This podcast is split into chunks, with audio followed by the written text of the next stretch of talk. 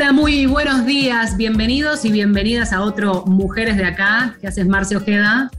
Hola, Vale San Pedro, ¿cómo va? Te extrañé la semana que pasó, así que equipo completo para un programa que damos inicio ahora hasta las 11.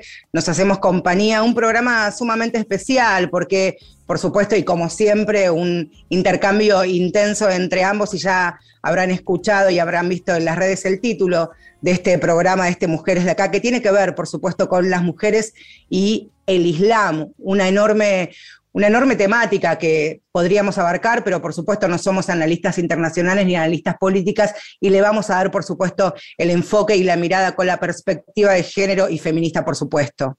Sí, nos proponemos una mirada compleja en relación a este tema que hace 15 días aquel domingo 15 de agosto se instalaba en la agenda mediática mundial, en todo caso, con los talibán retomando el poder en Kabul eh, y a partir de entonces eh, la situación de Afganistán, que tuvo también, por supuesto, a lo largo de la semana distintas novedades, pero nuestro enfoque como programa de género se propone eh, poner la lupa en algo de lo que también ocupó redes, diarios, portales, con muchas imágenes, con noticias, con preguntas sobre las mujeres en Afganistán. Por eso este, decíamos que nos proponemos también eh, salirnos no solo de, Afganistán, sino ir un poco más allá y, conocer la realidad antes de eh, empezar y querer participar de un debate, ¿no?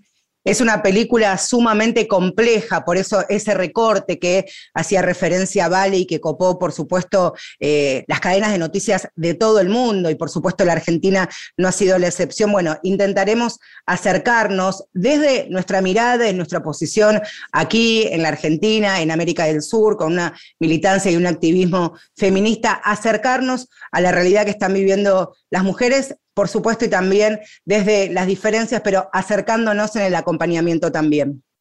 Queremos pronto inaugurar este, eh, esta conversación con una especialista, con una colega también argentina eh, y corresponsal de Al Jazeera, la principal cadena de noticias del mundo árabe, sufrió las guerras de Afganistán e Irak post-2001, el conflicto en Gaza, estuvo, este, acaso la, Argentina, tengo entendido, periodista que más veces estuvo eh, allí en Afganistán, así que le damos la bienvenida y los buenos días a Teresa Bo. ¿Cómo te va aquí, Valeria y Marcela? Buen día. Muy buenos días a ambas, muchas gracias por, por invitarme a esta charla. Teresa, y vamos a... Una semana este, ajetreada y complicada, pero nos interesaba mucho este, ¿Cómo puede hacer la crónica una colega que tiene el desafío de resumir quizás en, pocas líneas una situación tan conflictiva y tan enorme, ¿no? Como la que está pasando allí. Sí, así es. Yo la verdad que, empecé a ir a Afganistán hace muchos años y en este momento trabajo para, para Al Jazeera en América Latina. Eh, estoy cubriendo muchas historias de, bueno, que están pasando en la región. Acabo de volver de Colombia, de hacer crisis de migrantes, etcétera. Eh, pero cuando me enteré que, habían llegado los talibanes a Kabul fue como un balde de agua fría que me, todavía creo que me estoy como recuperando. Más que nada porque yo fui muy crítica ¿no? de, lo que fue el accionar de, Estados Unidos, de fuerzas de la OTAN en el país. Desde el 2001 eh, eh, vimos a un Estados Unidos que entró a, buscar a Osama Bin Laden, cayó el, el régimen talibán, los talibanes se replegaron, pero a los dos años empezaron de vuelta con lo que fue una guerra de guerrillas que, volvía todas las primaveras y los veranos, es decir, se sabía que ellos volvían. En todos estos años Estados Unidos persiguió a los líderes talibanes, crearon y, entrenaron a, bandas eh, de paramilitares para ir atrás de los cabecillas, usaron drones para perseguir a, varios grupos de, de, talibanes y también otros, otros miembros de organizaciones terroristas en el país y, los talibanes seguían volviendo, ¿no? Entonces, eh, pese a 20 años de, una guerra que seguía, porque pese a que no se reportaba mucho, eh, esa guerra seguía y seguía todos los años y todos los, en las primaveras, en los veranos, como les contaba, bueno, los talibanes finalmente llegaron a Kabul. Y la razón por la que, por la que me, preocupó enormemente es porque pese a todas esas críticas que, sabíamos que, había frente al, al accionar de fuerzas extranjeras en el país, eh, sí habían mejorado en todos estos años los derechos de las mujeres, ¿no?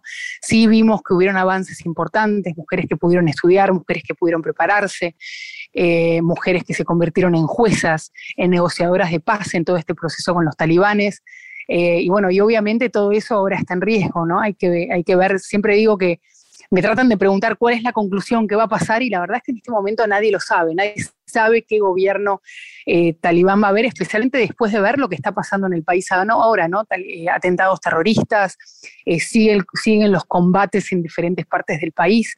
la guerra también, digamos, es un riesgo enorme para las mujeres. Muchas de las, las que están desplazadas internamente en Afganistán son mujeres, niñas y niños que se van moviendo de un lugar a otro, escapando de un conflicto armado que, que siguió existiendo. Entonces, bueno, la verdad que muy preocupada con lo que está pasando.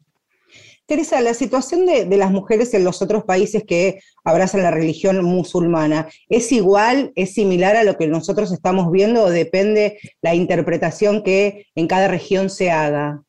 Bueno, el Islam es una religión que, no tiene un pensamiento único, ¿no? Tiene, tiene muchas interpretaciones. Es más, eh, digamos, hay, hay, organizaciones, por ejemplo, lo que era el Estado Islámico, que interpreta el Islam de una manera, los talibanes interpretan el Islam de otra manera, y además ellos combinan lo que es su visión del Islam con eh, tradiciones pashtunes, que es el grupo étnico al que pertenecen la mayoría de los talibanes. A cada país al que vas eh, hay diferentes eh, interpretaciones. En Irán, por ejemplo, es un gobierno chiita, gobernado por, una, por un presidente, pero también por una ayatola que tiene una, digamos, una incidencia enorme en la manera de gobernar el país. Cuando yo, ibas a Irak en la época de Saddam Hussein, y yo podía manejarme en jeans y en una remera porque Saddam Hussein en ese momento era del partido Baas, que era un partido socialista, en su mayoría eh, era un partido laico o que intentaban imponer eso en el país, pero eso al mismo tiempo chocaba muchísimo con, con sectores religiosos del país, especialmente los chiitas en Irak, que bueno, eh, podemos hablar largamente de eso, pero es como que en cada país eh, van teniendo sus interpretaciones, eh, cada gobierno es completamente diferente. Es una cosa el gobierno en Arabia Saudita que recién hace poco empezó a autorizar a las mujeres eh, a manejar. Eso es algo que se logró en los últimos años. Un país en donde se ha perseguido muchísimo a las mujeres que intentaron implementar algún tipo de cambio o beneficios para las mujeres en su país. Entonces creo que cada lugar es como muy, muy distinto, es difícil generalizar, eh, pero bueno, de, lo que sabemos, eh, el gran miedo es lo que pasó en los 90 hasta el 2001, ¿no? Que es esta visión radical en donde las mujeres no podían ni siquiera estudiar, en donde las mujeres no podían ni siquiera trabajar, en donde eh, yo me pasó de, estar en Kandahar, en el sur del país, y, entrevistar a chicas que les habían quemado la cara con ácido por ir a animarse a entrar a una escuela, a periodistas que las amenazaban de muerte.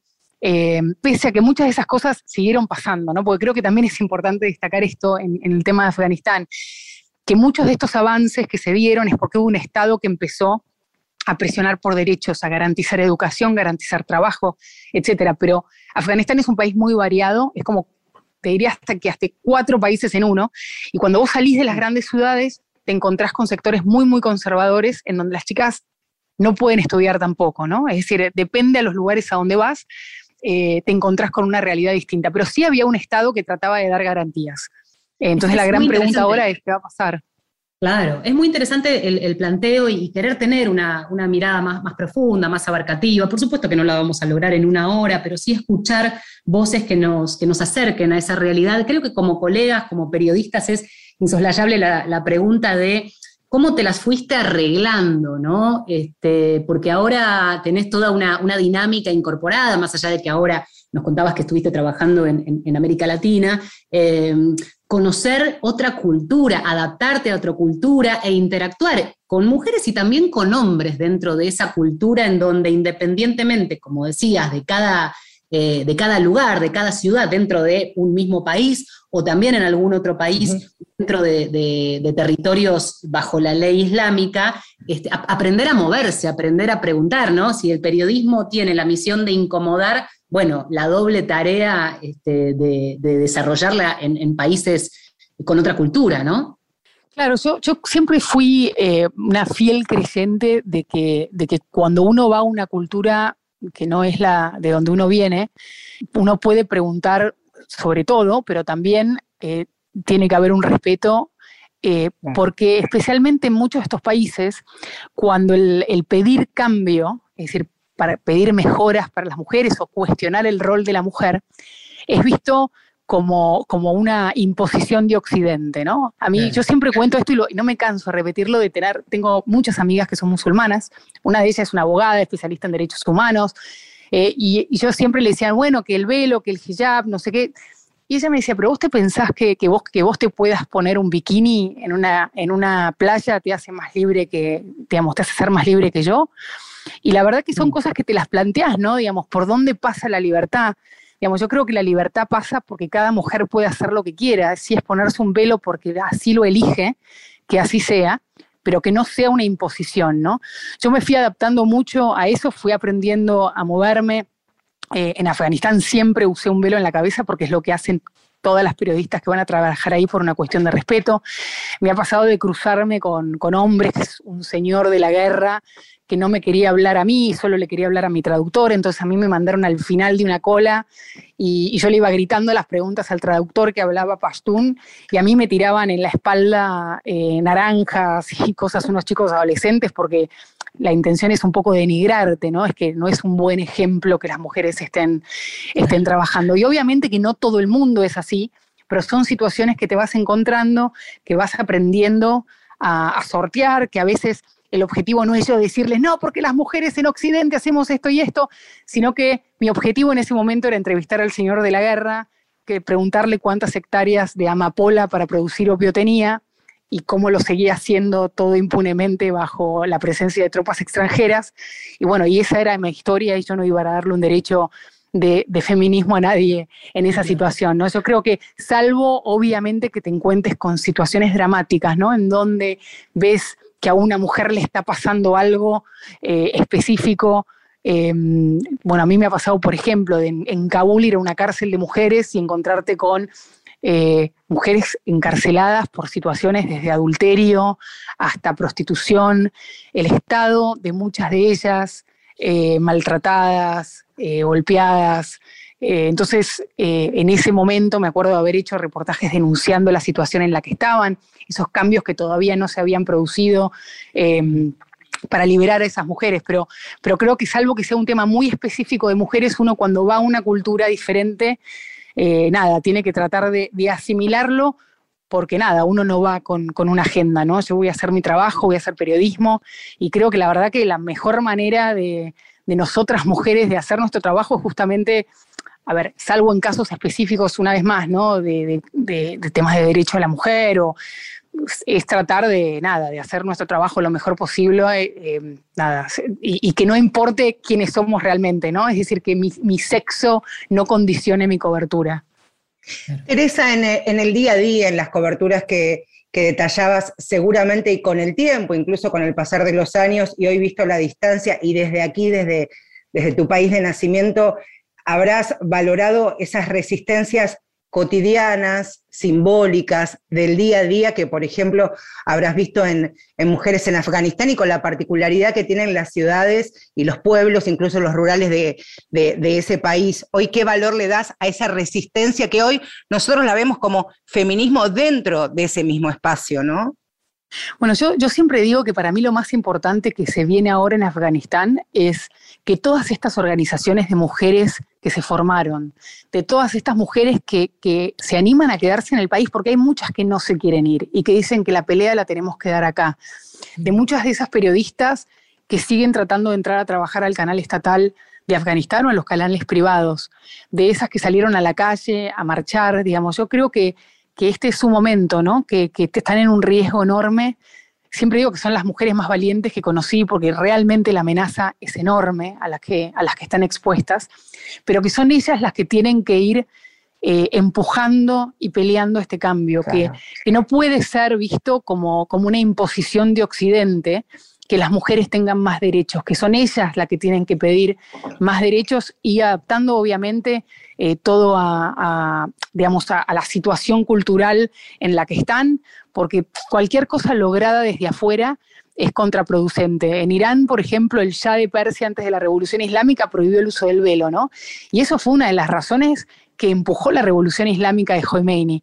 Entonces creo que hay que tener mucho cuidado cuando, cuando los cambios vienen de afuera, los cambios tienen que ser propios. Obviamente creo que eh, depende mucho de la comunidad internacional también apoyar esas organizaciones de mujeres, presionar eh, a los talibanes para que traten de formar un gobierno de coalición en donde se respeten los derechos de las mujeres. Hay, hay maneras digamos, de presionar. Creo que hay, hay eh, voces importantes a tener en cuenta. Hoy en día están habiendo negociaciones en Qatar, por ejemplo, en donde están el, ex miembros del gobierno afgano, están los talibanes, están los norteamericanos, y, se está discutiendo qué, qué tipo de gobierno va a haber. Y me parece muy importante que siga existiendo un diálogo con los talibanes, que se siga intentando presionar para no soltarles la mano. Yo creo que si se suelta la mano y, empieza a faltar interés internacional sobre lo que está pasando, entonces ahí sí podemos ver que muchas de estas digamos, promesas que hoy hacen de que se van a respetar los derechos de las mujeres eh, no se terminen respetando, ¿no? Entonces,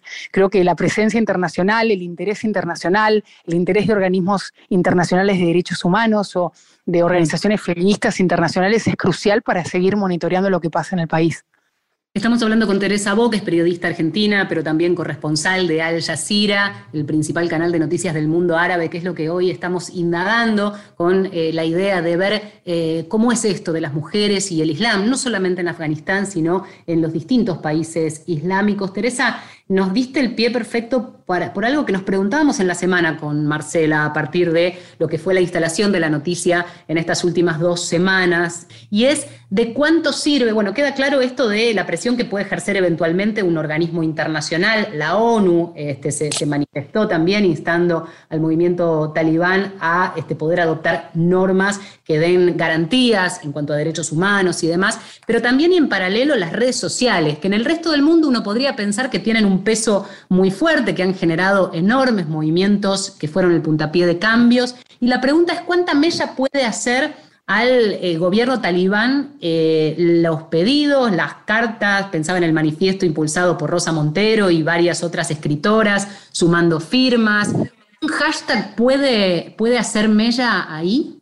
Bueno, Afganistán, eh, eh, digamos, en los últimos 20 años, otra de las cosas que cambió es justamente eso, ¿no? La comunicación. En, los años 90 hasta el 2001 no existían las redes sociales como existen hoy o estas campañas que llegan a tener tanta fuerza. Por eso creo que el escrutinio por sobre, los talibanes va a ser eh, mucho más grande. Twitter en muchas zonas de Afganistán no existe, es decir, en zonas rurales la gente no los ve. Sí hay en las grandes ciudades, hemos visto muchísimo ah, eh, movimiento en redes en los últimos días, especialmente con lo que está pasando en el aeropuerto de Kabul. Pero yo creo que las, eh, las redes sí van a hacer mucho para presionar em, no solamente a los países occidentales, eh, es decir, a Estados Unidos o a la Unión Europea, pero también a muchos países árabes, yo, Qatar, por ejemplo, es un país que hoy también está presionando para que se avale el tema de derechos de las mujeres. Eh, digamos, creo que la presión internacional puede ser por varios frentes, ¿no? No solamente a través de la ONU, sino a través de países que tal vez entienden un poco más eh, de lo, del Islam, de cómo se puede interpretar, de hablarles a los, a los talibanes de igual a igual. Y, creo que la manera de presionar es no solamente por redes, sino que también eventualmente eso se puede hacer, digamos, que no es que, soy una persona a la que le gusta que, se sancione o que nada, ¿no? Pero bueno, Afganistán hoy en día es un país quebrado, es un país que en un 75% depende de ayuda internacional, es un país eh, en donde 14 millones de personas necesitan asistencia alimentaria. Eh, entonces me parece que, bueno, con todo eso los talibanes van a tener que escuchar porque necesitan ayuda, porque van a tener que gobernar, ¿no? Una cosa es ganar una guerra. Ellos no llegaron al poder de una manera democrática o en una elección. Ellos llegaron al poder eh, después de, varias batallas. Entonces me parece que ahora el gran desafío es ver cómo gobiernan, qué tipo de Estado conforman, eh, cómo, cómo, le resuelven los problemas diarios que tiene la gente, ¿no? Digamos, cómo, eh, digamos, estaba leyendo el otro día que la gente estaba yendo a sacar plata de los bancos porque tienen miedo sobre lo que va a pasar en el país. Eh, a mí me te hace acordar Argentina, pero versión Afganistán, ¿no? Entonces hicieron un corralito para que la gente no pueda sacar plata de los bancos porque, bueno, eh, empieza a colapsar todo, ¿no? Entonces yo creo que el gran desafío ahora es cómo gobiernan, eh, cómo logran, digamos, apaciguar el país, porque el país eh, más allá de que ellos estén en el poder, sigue estando en guerra. Vimos atentados terroristas en el aeropuerto de Kabul, eh, vemos que todavía hay algunas, hay, hay señores de la guerra que se resisten, o sea, todavía el país está convulsionado. Hay que ver qué pasa después, qué tipo de Estado eh, forman y obviamente creo que, que, las redes sociales, digamos, si no va a presionar a los talibanes directamente, sí va a presionar a todos esos interlocutores que existen en el camino con ellos para, para que exijan lo más posible. Teresa, las violencias que eh, se retratan y que vos contás en primera persona por haberlas visto y vivido frente a frente, este segresionismo, esta también lectura tan rigurosa de, del Islam eh, y las guerras, por supuesto, ¿es solamente por una cuestión religiosa o responde directamente a las lógicas tan bestiales de las guerras en Oriente Medio? Yo creo que, otra vez, ¿no? Generalizar sobre un lugar y otro son. Afganistán es un país que es, es único, de alguna manera, porque están en guerra desde hace décadas. Hubo un periodo en los 60 en donde había una monarquía y, muchas veces se mira esas fotos de las mujeres con minifalda por Kabul, como esa utopía, ¿no? De, de, bueno, de lo que fue. Pero es un país en donde digamos, cuando han ido los imperios de turno, por lo general se terminaron yendo, terminaron perdiendo. Es un país en donde, bueno, los talibanes eran una de las facciones más poderosas que resultaron de una guerra civil y terminaron imponiendo su visión del Islam y su cultura al resto del país. Pero vos tenés diferentes eh, grupos étnicos en el país. Tenés los hazaras, por ejemplo, que son chiitas, que es el mismo, la misma versión del Islam que hay en Irán que son, eh, que parecen como más asiáticos cuando los mirás físicamente. Tenés tayikos, tenés uzbecos, y siempre existieron conflictos étnicos también entre muchos de estos grupos. Además de los conflictos entre los talibanes, que eran pashtunes, con muchos de estos grupos que los iban a reprimir y se peleaban, hoy en día tenés un componente nuevo que también es religioso en este sentido, que es la presencia del Estado Islámico a partir del 2015 en Afganistán, más allá de los talibanes, más allá de Al-Qaeda, más allá de las tropas extranjeras, se creó también el Estado Islámico conformado por talibanes desencantados y eh, talibanes que venían más que nada de Pakistán y están llevando eh, atentados terroristas, no solamente en el aeropuerto de Kabul, que es como lo que vimos en estos días, pero también atentados contra minorías afganas, que son los chiitas que los ven como infieles. ¿no? Entonces, tenés conflictos de todo tipo, desde religiosos y, luchas contra visiones del Islam, por ejemplo, que es que eh, suena, digamos, para explicarlo parece súper complejo, pero los talibanes tienen una visión del Islam que es, más de Obandi, que es inspirada en el norte de la, eh, en una, durante las luchas por la independencia de la India. Eh, que es algo, mm, y, los, el Estado Islámico es más salafista, que es lo mismo que veíamos en zonas de Siria pero en el fondo son, son visiones del Islam radical. Pero bueno, todo ese tipo de luchas chiquititas que empiezan a surgir, para mí es lo que pone en riesgo al país eh, y a los talibanes en sí, que es primero que ellos puedan gobernar y segundo que no estalle una guerra civil, ¿no? que a mí es una de las cosas que más me preocupan en este momento. Teresa, te agradecemos muchísimo por este contacto con mujeres de acá. Un placer escucharte, escuchar gente que, que, sabe, que estuvo, que conoce y que nos puede acercar un cachito de esa, de esa realidad. Así que muchísimas gracias. Un beso muy grande a las dos. Un fuerte abrazo, gracias Teresa. Llega la música a mujeres de acá. A ver. Tiene que ver con, esto.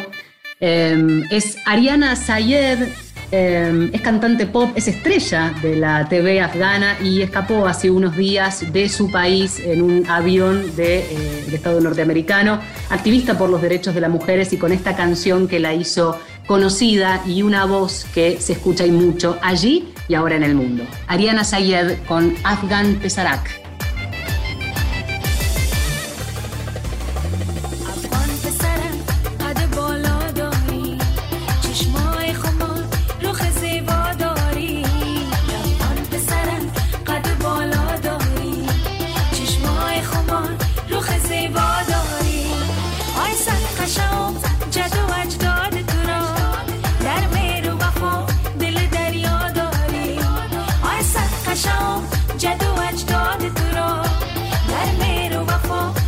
دریا داری. از من پسرم قد بالا داری. چشمای خمار رخ زیبا داری. از من پسرم قد بالا داری. چشمای خمار رخ زیبا داری. چشمای خمار رخ زیبا داری.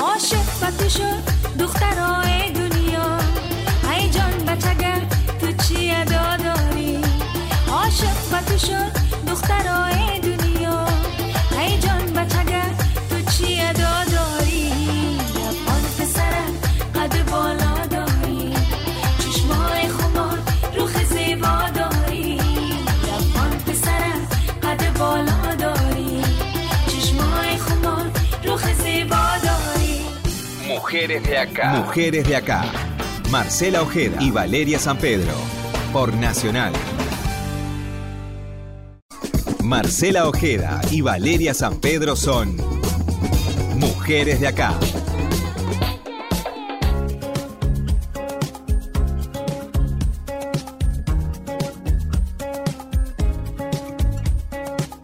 Seguimos en Mujeres de acá hasta las 11, nos hacemos compañía en este programa en el que queremos, por supuesto, y haciendo esta salvedad desde nuestro lugar, desde nuestra militancia y activismo feminista y también desde el lugar que ocupa la Argentina en el mundo. Y hace algunos días, este, y este es el puntapié inicial para nuestra segunda entrevista, la, eh, ¿vale? LATFEM, Periodismo Feminista, se comunicó con RAWA, que es la organización feminista política y social de mujeres más antigua de Afganistán, se fundó en 1900 77 y que entregó en la FEM un mensaje para este feminismo, el nuestro, el latinoamericano y el caribeño. Y brevemente, porque me parece sumamente interesante, les escribieron, por favor, utilicen todos los medios en este momento para exponer la verdadera naturaleza de los 20 años de guerra entre Estados Unidos y la OTAN bajo los engañosos títulos de los derechos de las mujeres y las guerras contra el terror. Después de desperdiciar millones de dólares y miles de vidas, los misóginos y criminales talibanes están de regreso, más poderosos que nunca. Las mujeres afganas hemos aprendido mucho en los últimos 20 años y seguramente encontraremos la manera de resistir esta tiranía.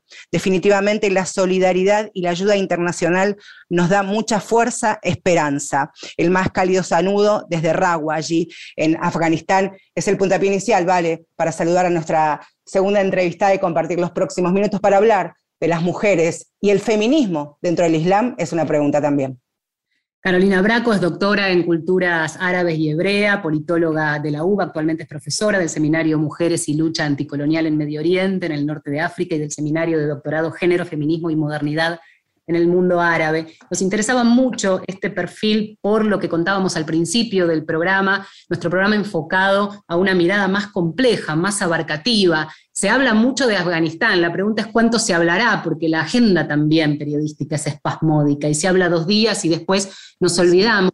¿Y cuánto sabemos de este mundo eh, islámico y qué pasa con las mujeres allí? Así que, Carolina, te damos la bienvenida Mujeres de Acá. Aquí Marcela y Valeria te saludamos. Buen día. Hola, buenos días, Marcela, Valeria, un gusto conversar con ustedes. Una de las preguntas que nos hacíamos nosotras en la semana cuando definíamos hacer este programa es, ¿cuánto sabemos de ese lugar del mundo? ¿Qué conocemos de la cultura de los países regidos por el Islam y dentro de eso, por supuesto, el rol de las mujeres, independientemente de la coyuntura, que por supuesto eh, busca la excusa para hablar de esto, ¿no? Sí, bueno, eh, podría decirse que más bien poco, y lamentablemente que en nuestros territorios eh, se suele pensar o se suele hablar también sobre las mujeres eh, de la región de Medio Oriente y de Asia Central, eh, como, bueno, Afganistán es un país de, Asia Central, a través de la mirada que se ha construido históricamente de ellas desde Europa, desde Estados Unidos, que ha sido siempre una mirada sesgada, una mirada atravesada por proyectos políticos coloniales, que tienen que ver, bueno, con justamente, específicamente en el caso de, Afganistán, con diversas invasiones que se han hecho de ese territorio y que han tenido siempre un poco la cuestión de los derechos de las mujeres como su caballo de Troya, ¿no? Eh, en, estos días estamos viendo nuevamente cómo se utiliza la imagen de, la mujer afgana eh, en particular, pero de la mujer eh, musulmana en general, para dar cuenta de, bueno, ciertas supuestas características que tienen eh, las sociedades de esa región, como bueno, atrasadas, misóginas, como bueno, si hubiera cuestiones que no atravesaran eh, a todas nuestras sociedades en términos de violencia de género. Pensaba también en esta construcción, y si es efectivamente falaz y basada en estereotipos de, pensar a las mujeres afganas y bajo ahora el régimen talibán, si son pasivas, sometidas, o incluso, y le preguntábamos a Teresa Bo en, la charla que tuvimos hace algunos minutos, si hay resistencias simbólicas, cotidianas y del día a día que se ven hoy incluso en las calles, Carolina. Sí, bueno, y, Teresa seguro que les pudo brindar una, visión a partir de su experiencia en, el territorio. En general, sí, se suele pensar que eh, las mujeres musulmanas están sometidas, son oprimidas, son cuasi esclavas, eh, y en general muy poco se habla o muy poco se sabe de las luchas cotidianas y de las resistencias cotidianas. Estamos hablando en muchos casos de mujeres que viven en contextos de guerra constante, como lo, son las afganas, que viven hace más de 40 años eh, en una sociedad militarizada, atravesada por múltiples guerras, por intereses extranjeros, eh, con lo cual en general otra vez se suele pensar que eh, lo único que determina su estatus y sus posibilidades de agencia es la religión o la cultura, cuando en realidad hay muchísimos otros factores que tienen que ver con los proyectos políticos, con los proyectos de sociedad que se han ido instalando históricamente en esos territorios y, eh, bueno, eh, los intereses económicos no solamente de los sectores del poder de la región, sino también internacionales, que afectan mucho más seguramente eh, las decisiones cotidianas y las formas de resistir que adoptan las mujeres que su religión o su cultura. Mm. Pensaba en, algo así como, entre las cosas que hemos leído y algo de lo que sugerías recién, una especie de relato, ¿no? Construido, mm. un caso funcional a la ocupación, que ahora vuelve como, como un boomerang al, modo de fantasma, eh, una, narrativa hipócrita, leía por ahí en una nota también este, muy, muy interesante. Y, la pregunta desde, desde la absoluta ignorancia, ¿no? Me parece que nos ponemos en este lugar para poder estar bien abiertas a escuchar este, de quienes saben, es cuánto hay de este relato funcional y cuánto de una cuestión de fondo que independientemente de la mirada occidental tiene de algún modo a la mujer silenciada o sometida en términos culturales, claramente. Y habrá que ver cuánto se resiste eso, pero digo, para pensar objetivamente en una realidad y a partir de ahí, en todo caso, entenderla? Bueno, es eh, una pregunta muy complicada para, resumirlo en pocos minutos, pero me parece interesante sí resaltar eh, esta cuestión de la narrativa que, se construye y que se ha construido históricamente sobre las mujeres eh, musulmanas, porque esto no es algo nuevo. ya desde comienzos del siglo XX eh, se comenzó bueno, a pensar que las sociedades musulmanas estaban atrasadas porque sus mujeres estaban atrasadas y por ello se instalaron diferentes procesos eh, denominados de modernización que fueron muy, muy violentos para, para, las mujeres de Afganistán y de otros países. Eh, que tenían que ver bueno, con modernizar a las mujeres para modernizar a la nación, entendiendo la modernización como bueno, una copia o una, una emulación de en los modelos europeos sobre todo.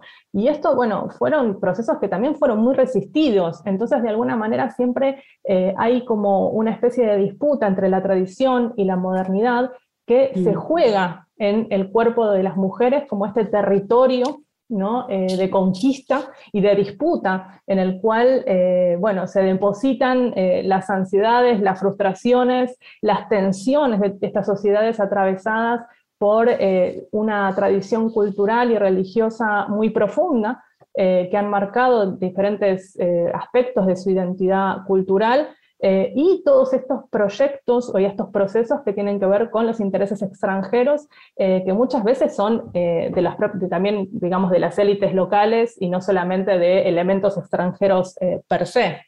Estamos hablando con Carolina Braco, que es doctora en cultura árabe y hebrea, es politóloga y por supuesto especialista y también hemos leído eh, fundamentalmente durante toda esta semana una, una entrevista, en realidad una columna de opinión que has escrito en Anfibia acerca de si las mujeres, la pregunta, ¿no? Y esta te, te, la trasladamos, si las mujeres afganas necesitan ser salvadas incluso por los feminismos occidentales, visto desde, en este caso, la Argentina, la capital federal, Buenos Aires, con la particularidad de asombrarnos este, ante las imágenes que llegan aquí a nuestro país, ¿no? Sí, la verdad que bueno, ese artículo de, Anfibia eh, despertó bueno, un poco de convulsión por su título que intentó provocar, y en realidad yo retomo una de las tesis de, las que son nuestras grandes maestras dentro de los estudios de género de Medio Oriente, que es Lila Bulugod, que ella ya en 2002 escribe un artículo fundacional eh, que se llama justamente, bueno, las mujeres musulmanas necesitan ser salvadas, eh, y toma justamente, y empieza a tomar como, bueno, los primeros relatos que se empiezan a construir en relación a la invasión Afganistán a través de, eh, bueno, esta, esta retórica salvacionista de que hay que invadir Afganistán para liberar a las mujeres de estos, estos talibán misóginos, retrógradas, eh, entonces, de alguna manera yo retomo, digamos, esa discusión eh, ya planteada en, 2002, porque me pareció mm, pertinente teniendo en cuenta, bueno, muchas de, las, de, los debates o, bueno, o de los postulados que en general se, eh, empezaron a presentar en los medios locales, no solamente en Argentina, sino en nuestra región, que retoman, ¿no? De alguna manera esta, esta retórica salvacionista de Estados Unidos, eh, que utilizan, que envían imágenes de las mujeres, eh, que, bueno, qué sé yo, dentro, dentro del feminismo muchas veces eh, condenamos, por ejemplo, cuando hay un femicidio y se distribuye la imagen de la mujer en vez de la imagen del femicida. Eh, y me parece que de alguna manera toda esta circulación que se hizo de las imágenes de, las mujeres afganas con esta eh, obsesión también y esta fijación que se tiene con el sufrimiento de las mujeres afganas, de alguna manera necesitaba una reflexión un poco más profunda de, de pensar por qué pensamos que tenemos que salvar a las mujeres afganas. Por supuesto, no desde el lugar de pensar de que no, tengo que, no tenemos que solidarizarnos. Yo bueno, estoy en contacto con muchas compañeras de los territorios y demás, con lo cual eh, nunca pensé que podría ser interpretado eh, como que yo considerara que no había que solidarizarse o acompañar ciertas luchas, mm. sino simplemente me parecía que, bueno, esta lógica salvacionista eh, verdaderamente no tendría que tener mella en un espacio como los nuestros de militancia, sobre todo en Argentina, donde el feminismo eh, ya ha sido constituido como un sujeto político pujante, creativo, y me parecía que era necesario que reflexionemos un poco más sobre esta cuestión, pero bueno, lamentablemente, como, como sucede también en nuestra, nuestra vida cotidiana, eh, mucha gente se queda solo con el título y bueno, y quizás no, no profundiza en, en lo que se presenta en el desarrollo del artículo. No es la pregunta de, este, programa que, nos proponíamos justamente tener esa mirada compleja y lo, que, lo que pensábamos también, o por lo menos lo debatíamos con Marce durante, durante estos días, es, cierto, ¿no? Ponerse en el lugar de, y digo, eh, yendo a, las fronteras interprovinciales con este, las, mujeres aborígenes y toda otra cultura que nos excede completamente, muchas veces no es lo que a nos parece mal o bien. Ahora, hay un límite, y permitíme, lo, pongo en, personal, pero lo conversábamos con Marce también en la semana, eh, matrimonios infantiles, mutilación genital femenina, donde por lo menos visto desde, desde, desde la lupa feminista se ve claramente como una mutilación al placer, como una cuestión de, de cercenar eh, ya no solo derechos que fueron o no adquiridos, sino cuestiones como muy básicas, ¿no? Del, rol de la mujer y un poco volviendo al título de este programa, las mujeres y el Islam, este, o, ciertas prácticas culturales que se escudan en todo caso este, en la ley islámica, que no necesariamente es exactamente lo que pueda decir el Corán. Permitime eh, comentarte primero que el tema de la mutilación genital femenina no es una práctica del Islam, eh, de hecho, es una práctica que, eh, bueno, se realiza en algunos países musulmanes, como por ejemplo, bueno, de mayoría musulmana, como por ejemplo en Egipto, pero que es una práctica que tiene que ver más con otro tipo de costumbres, eh, que no tiene que ver con el Islam necesariamente, porque por ejemplo en países como Egipto nuevamente, que tiene una, una población del 10% cristiana ortodoxa, las cristianas también la, practican. El tema de la mutilación genital femenina es, un tema muy interesante porque eh, ha sido, digamos, el eje de eh, muchas discusiones que tienen que ver con esta, con esta discusión sobre el relativismo cultural, ¿no? Y cuáles son las cuestiones eh, que se deben observar de otras culturas y cuáles son las cuestiones que se deben condenar sin más. la función de la mutilación genital femenina es claramente anular la dimensión sexual de la mujer. eh, anular todo tipo de, placer y por supuesto es totalmente eh, condenable. Eh, pero sí, como bien mencionás, hay algunas cuestiones que, otro, otro tipo de prácticas, como por ejemplo el uso del velo, que algunas mujeres musulmanas lo usan y otras no, y algunas lo usan porque creen que eh, tiene que ver con bueno, la construcción de su identidad como musulmanas. Hay algunas que lo hacen porque eh, lo toman también como una forma de resistencia eh, cultural e identitaria. Hay otras que sus familias les obligan a utilizarlo. Hay otras que por cuestiones de su entorno se ven obligadas a utilizarlo.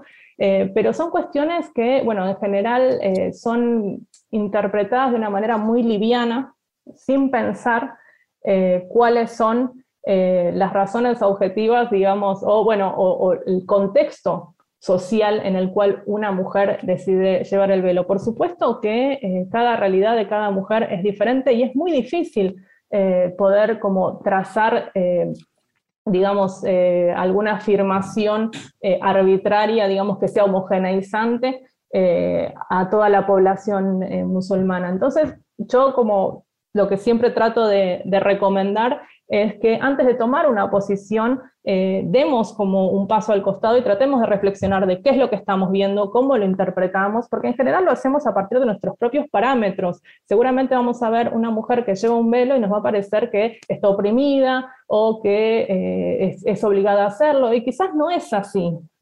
Eh, porque nosotros solamente lo pensamos a través de nuestra propia experiencia en el mundo que universalizamos. Entonces me parece que el primer paso para poder comprender eh, y acompañar las luchas y las resistencias de las mujeres en otros territorios es escucharlas y tratar de comprender antes de juzgar o de hacer un juicio de valor de por qué eh, realizan una u otra práctica. Seguramente eh, a una mujer de Palestina le, parece, le parezca un horror que militemos por el aborto legal, seguro y gratuito cuando... en Túnez, eso, eso, te quería preguntar, Carolina, también acerca de, se estima que hay aproximadamente 2 mil millones de, personas en todo el mundo que profesan el Islam y también lo diverso, lo heterogéneo, lo dinámico que es en cada uno de los países. Por ejemplo, en Túnez el aborto es legal y gratuito hace muchísimo tiempo y seguramente es sumamente dispara las conquistas de los derechos que tienen que saber con la, con la salud sexual, reproductiva y no reproductiva de las mujeres de, por ejemplo, el país vecino, ¿no?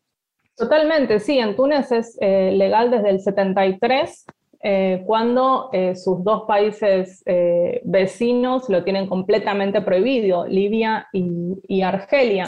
Pero lo que me refería con el tema de que, por ejemplo, desde una sociedad como la Palestina se puede condenar el tema del aborto, tiene que ver con que son sociedades que han sido en general pronatalistas por todos los conflictos armados que han habido. Entonces, quizás para esas mujeres el aborto, la lucha por el aborto, no tenga ningún eh, sentido y le parezca que, digamos, que, estamos teniendo una lucha que no tiene ningún sentido, porque en su contexto no lo tiene. Entonces me parece que, eh, lo digo como un ejemplo simplemente de poder dar cuenta de que las realidades de las mujeres son muy diversas y por eso tenemos que tratar de comprender también no solamente la religión que profesan, la religión que profesan no, seguramente tenga muy poco que ver con eh, las limitaciones que tenga esa mujer en, el día a día, que seguramente tienen que ver con cuestiones económicas, políticas, sociales que las atraviesan. Entonces siempre como que sobredeterminar todo lo que sucede eh, en la vida de esas mujeres por eh, la religión que profesan o la cultura o las tradiciones, digamos, de, de, su comunidad, es como limitar y mantener siempre su condición en una cuestión que es inimutable y que jamás va a cambiar y que siempre va a ser así, que es como la construcción que ha hecho siempre Occidente sobre esas sociedades. Totalmente. Nos quedan, sabes, unos minutitos nada más, pero pensaba en función de lo que decías cuando eh, leíamos sobre la ley islámica y la sharia y los alcances que hay este, mujeres que ya están militando, si es que entendemos esto como un, avance de empezar a entender distinto u otra mirada de la interpretación de la ley islámica, y que dicen, claro, interpretaciones hay muchas, pero puede ver quien entienda que las niñas en realidad sí tienen derecho a educarse, dice este, la ley islámica, que permite que las niñas practiquen deporte, que promueve la salud y la dignidad de las personas, por ende, allí hay avalados un montón de derechos que en todo caso un sector más patriarcal, por tener el poder del varón, es, este, se, se ponen como los custodios de esa ley, ¿no? Y que son varones. ¿Qué es lo que ha sucedido históricamente en, todas las religiones monoteístas? Eh, el problema no es la religión, el problema es el patriarcado, eh, la lectura patriarcal que se ha hecho eh, y, no, y no el Islam per se. El Islam es una religión que puede tener sus cuestiones criticables, como podemos criticar cuestiones que tienen que ver con la construcción misógina que tienen las tres religiones monoteístas abramánicas, digamos pero en realidad eh, lo que se critica desde el interior, desde los movimientos feministas, es la lectura y el uso que se ha hecho de eh, esa doctrina. Entonces, es como que interpretar, además, bueno, la ley islámica cambia, digamos, no es inmutable como las leyes que estamos acostumbrados también en, en Occidente, cambian según el contexto, eh, con lo cual sí, se ha hecho mucho uso, como también se ha hecho uso y abuso eh, de nuestros derechos en todos los territorios. Entonces, bueno, nuevamente como esta recomendación de tratar de acercarse con cuidado, con respeto y sin reproducir eh, esta, esta lectura profundamente racista que nos llega de los países del norte. Por eso también era, es parte de, los desafíos que, tenemos con, mujeres de acá en esta nuestra sexta temporada, cuando hablamos de, movimientos de mujeres, de feminismos y este feminismo interseccional, de qué manera nosotras nos tenemos que parar y acompañar incluso desde, desde la distancia y por supuesto la virtualidad y tejiendo redes, pero desde aquí acompañar el proceso de las mujeres en cada país, en cada espacio de todo el mundo y en cada uno de los procesos sumamente este, particulares de, los países, con la idiosincrasia, con su cultura, con su religión, con su día a día. Así que ese es uno de, los desafíos y por eso nos parecía sumamente importante, Carolina, escucharte y por sobre todas las cosas, este programa para Valeria y para mí ha sido de, muchísimo aprendizaje, así que agradecerte estos minutitos aquí en Mujeres de Acá. Gracias a ustedes por la invitación. Un abrazo, Carolina, y estamos casi despidiéndonos para eso que decías, ¿no, Marce? Me parece que aprender nos, nos obligó también a estudiar para no explicar este, discursos que, se dijeron que, enseguida que salen, sobre todo con el apuro de las redes, a opinar, a pedir, a, declamar, ¿no? Este... Y, eso, y eso vale de dónde están las feministas, ¿no? Que durante toda esta semana por cualquier tipo de discusión, incluso este, bien argentina, bien local, se ha extendido también ante las imágenes que se han instalado mediáticamente en la situación de las niñas y las mujeres afganas. Bueno, aquí estamos, acompañando y escuchando e intentando comprender una realidad que nos es sumamente lejana y diferente también. Y lo que estamos escuchando de fondo, a diferencia de la cortina de cierre, y con esto nos vamos a, a despedir, es Solmaz Badri, eh, con su Palis Ensemble. Dush Dush es el tema, una discípula de los maestros más importantes del Irán. Ha contado cómo le han llegado a bajar el volumen a su micrófono cuando tocaba cantar, porque claro, en Irán este, se prohíbe, o, hasta hace muy poco se prohibían las voces solistas femeninas. En algún momento hubo allí una irrupción en escenarios este, para para el público este, varonil que no podía, ya te digo, tener a una sola mujer este, cantando, apropiándose del escenario. Realidad es que vamos cambiando de a poquito y con este tema nos queríamos despedir. ¿Quiénes hicimos este programa? Gustavo Kogan en la producción periodística y quien están escuchando es mi compañera Valeria San Pedro. Y a Marcela Ojeda, allí firme siempre. ¿Nos reencontramos el próximo domingo? Por supuesto, a las 10 de la mañana. Tengan buena semana. Chao.